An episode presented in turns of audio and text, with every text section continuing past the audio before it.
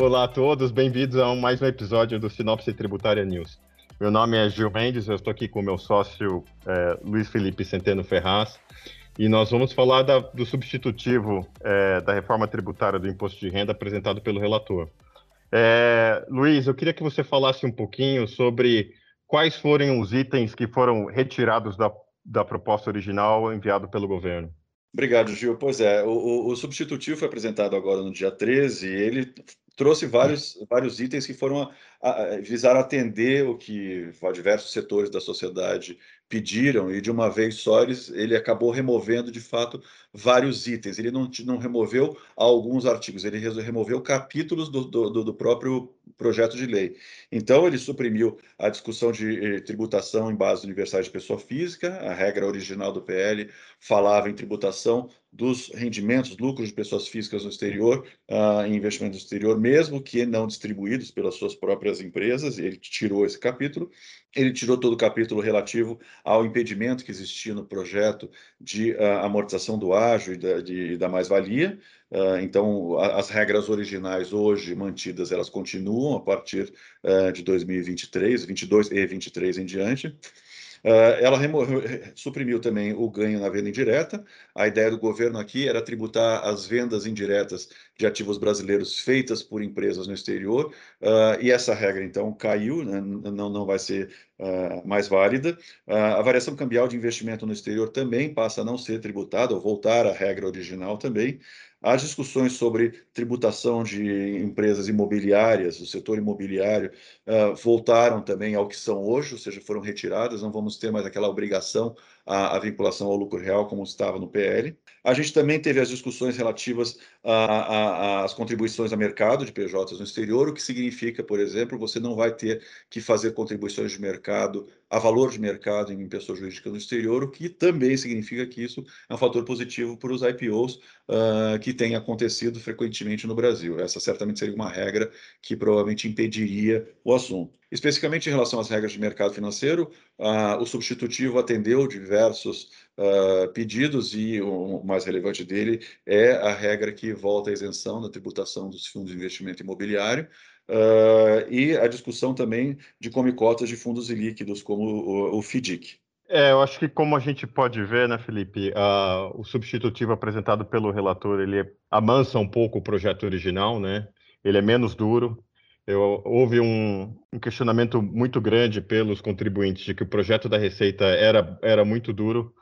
É, eu acho que, é, não sei se você concorda comigo, vai ter muita discussão ainda no Congresso em relação ao substitutivo e, obviamente, a Receita vai tentar, de uma forma ou outra, é, voltar é, ao, restabelecer algumas das propostas anteriores e, e, e muito provavelmente é, o projeto final, assumindo que ele vá adiante e que vai ser votado nas casas, vai ser um, um, um meio termo entre o substitutivo apresentado pelo relator e o projeto é, inicial apresentado pelo Ministério da Economia. Luiz, eu não sei o que, o que você vê sobre isso.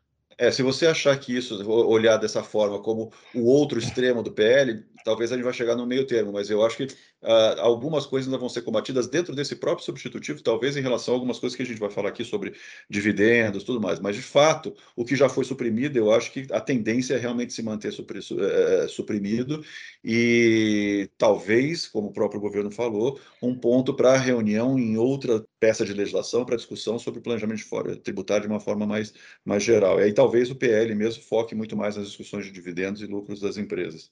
Falando sobre dividendos, Felipe, é, acho que é bom a gente destacar é, quais foram as mudanças propostas pelo, é, pelo substitutivo, né? É, em relação à alíquota, nada de extraordinário, continua a alíquota de 20%, é, quando pago a residentes no país é, ou não residentes, e quando pagos a, a residentes em paraísos fiscais ou o regime fiscal privilegiado, a alíquota continua sendo 30%. O, o que talvez valha destacar e que e foi relevante é o fato de que a distribuição, quando feita a uma entidade controladora, não está sujeita ao imposto de renda na fonte, é, ao contrário do projeto anterior que previa a incidência de 20% na distribuição para os acionistas, quem quer que, que seja.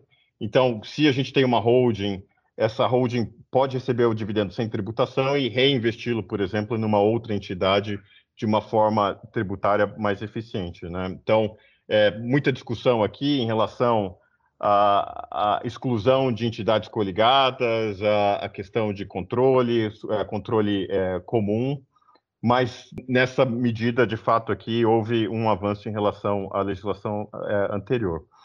Em relação à tributação de, é, do juros sobre capital próprio, é, continua sendo tratado como dedutível juros pagos até é, dezembro de 21 e, e posteriormente é, não vão ser mais dedutíveis.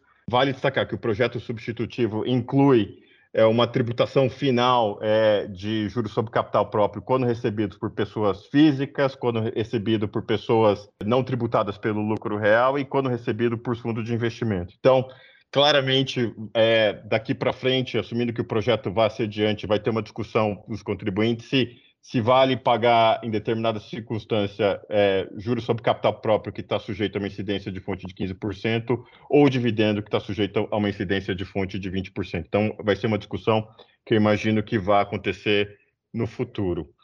Por fim, eu gostaria de falar um pouco sobre as alíquotas propostas pelo projeto é, substitutivo é, do imposto de renda. Então, a gente tem uma, uma redução comparado à, à proposta original, né? Então, a alíquota do imposto de renda é de 5% é, para 2022 e de 2,5% para 2023. Se a gente somar o adicional de imposto de renda, então a gente estaria falando para 2022 de uma alíquota de é, 15% e uma alíquota de 12,5% é, é, a partir de 23. Então, há uma, há uma redução, quando nós consideramos a tributação sobre dividendo, e olhando, por exemplo, para a alíquota de 23 combinada com a tributação de dividendo, ela tem uma tributação, um efeito de uma tributação total de 37%, que é superior à tributação atual corporativa, né? É atual, é, que é de 34%. Então, o governo já disse anteriormente de que qualquer reforma não é, acarretaria o incremento de carga tributária, o que a gente está vendo de fato é um incremento de carga tributária, mesmo com o projeto substitutivo reduzindo a alíquota é, corporativa. E se a gente for entender que esse seria o máximo que o próprio relator está entendendo, está entendendo que vai baixar, e a gente tentar entender que isso é um meio do caminho, seria dali para cima, ou seja, a gente nunca anularia de fato esse efeito de neutralidade que o governo gostaria de manter. Então, mesmo sendo uma proposta de relator, a gente teria que ter alguma coisa dali para baixo, ainda assim, para propor essa neutralidade. Né? Foram essas as principais mudanças que a gente gostaria de destacar para vocês em relação ao projeto apresentado pelo relator.